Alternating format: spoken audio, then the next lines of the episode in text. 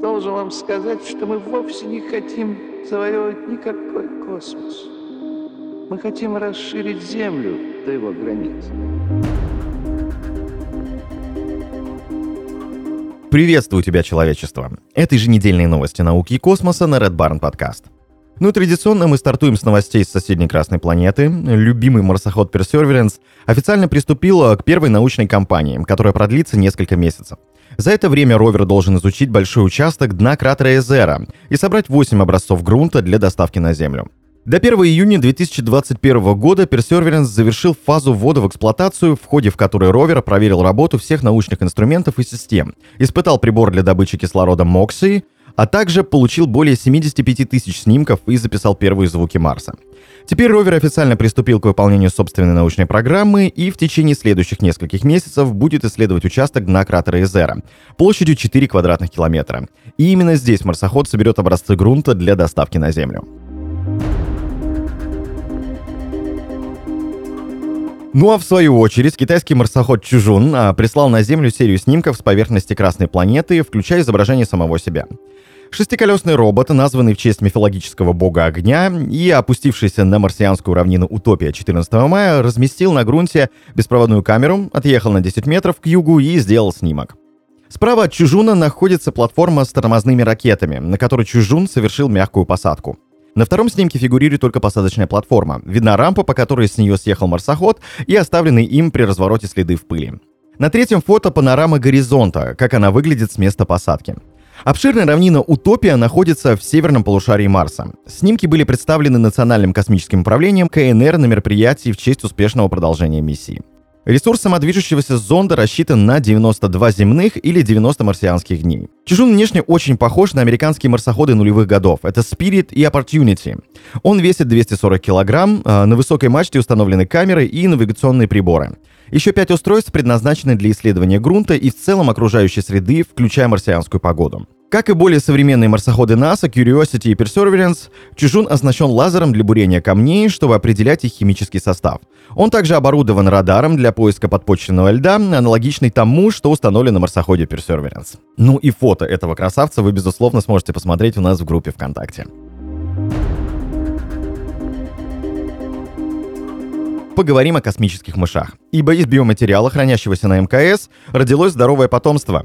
Из леофилизированной спермы мышей а после почти шестилетнего пребывания на МКС родилось здоровое потомство – 8 мышат. Ранее считалось, что уровень радиации в космосе разрушит человеческую ДНК, сделав невозможным размножение. И так как опыт проводился на мышах, утверждать наверняка, что сперма человека настолько же устойчива к радиации, нельзя. Но результаты увеличивают шансы человечества на успешную колонизацию космоса.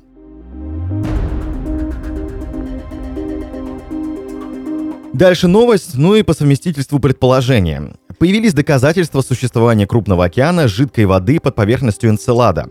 В связи с этим можно предположить о возможности существования внеземных микроорганизмов. Энцелад — это шестой по размеру спутник Сатурна. Он был открыт еще в 1789 году Уильямом Гершелем но оставался малоизученным до начала 80-х годов, когда с ним сблизились два межпланетных зонда Voyager. Гипотеза о существовании океана на Энцеладе была выдвинута еще в 2005 году, когда зонд Кассини сфотографировал в его южном полушарии гейзеры водяного льда и пара. Позднее ученые пришли к выводу, что гейзеры обладают более высокой температурой по сравнению с другими регионами спутника.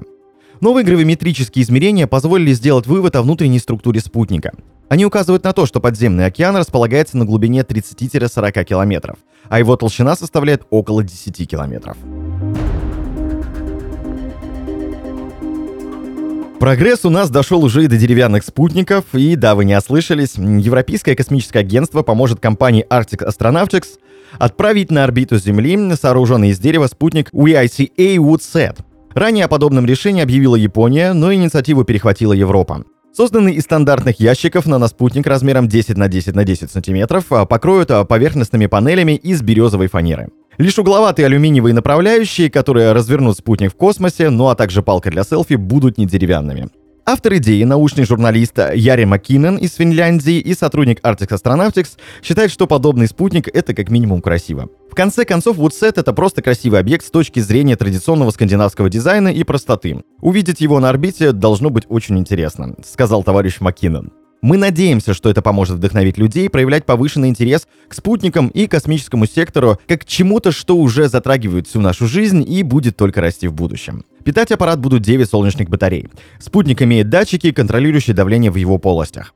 Фанера, которая обшит спутника, высушилась в термокамере, а потом ее покрыли защитным слоем оксида алюминия. Это сделано для того, чтобы в древесину не попадала влага.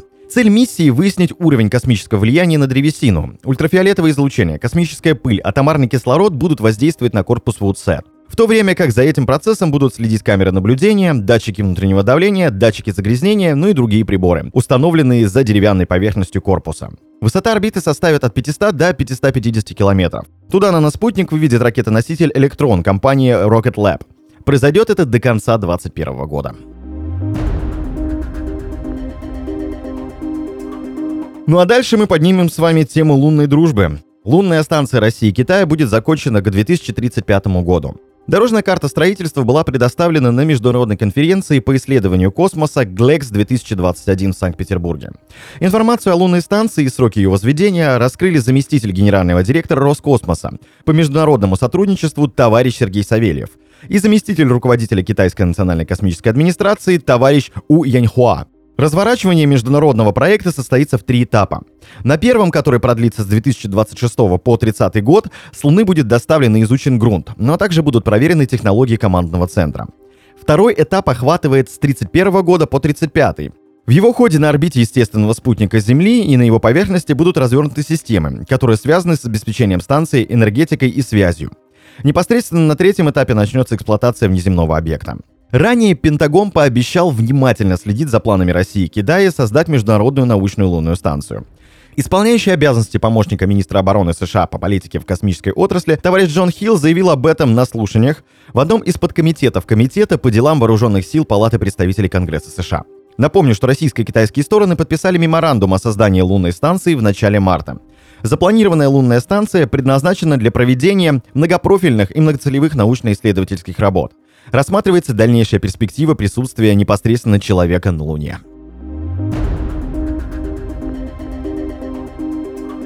Далее герой Советского Союза и герой России, космонавт Сергей Крикалев, сменил должность исполнительного директора Роскосмоса на советника главы госкорпорации из-за критики съемок на МКС. Решение о переводе Крикалева на новую должность было принято 9 июня, после проведения наблюдательного совета при Роскосмосе. На нем бывший исполнительный директор выступил с критикой финансирования проекта съемок на орбите фильма «Вызов» с Юлией Пересильд и Климом Шипенко. Сообщается, что на должность исполнительного директора пилотируемых программ Роскосмоса был назначен Александр Блашенко, который ранее вел руководство перспективными программами и наукой в госкорпорации. Ранее в июне гендиректор Роскосмоса Дмитрий Рогозин захотел очистить госкорпорацию от скверной гнили и примазавшихся барыг. По его словам, отрасль не может двигаться, пока в ней работают люди, использующие должность для своего обогащения. Ну и в финале новость о жителях Поднебесной. Члены экипажа китайского космического корабля Шинчжоу-12 после стыковки с основным модулем орбитальной космической станции Тяньхэ вошли в него. Об этом вчера сообщила Синьхуа, ссылаясь на заявление канцелярии программы пилотируемых космонавтов Китая. Всего в полете к станции Тяньхэ принимают участие три космонавта. Это Не Хэйшен, Лю Бо Мин и Тан Хунбо. Переход из спускаемого отсека космического корабля на станцию был осуществлен в штатном режиме. Далее экипаж займется плановыми работами на борту станции. Напомню, что это первый полет космонавтов из КНР на отечественную станцию. Китай стал третьей страной в мире после СССР и США, создающей свой орбитальный комплекс. Это были новости космоса на Red Barn Podcast. Следите за нами и знайте, что информационная вселенная бесконечна.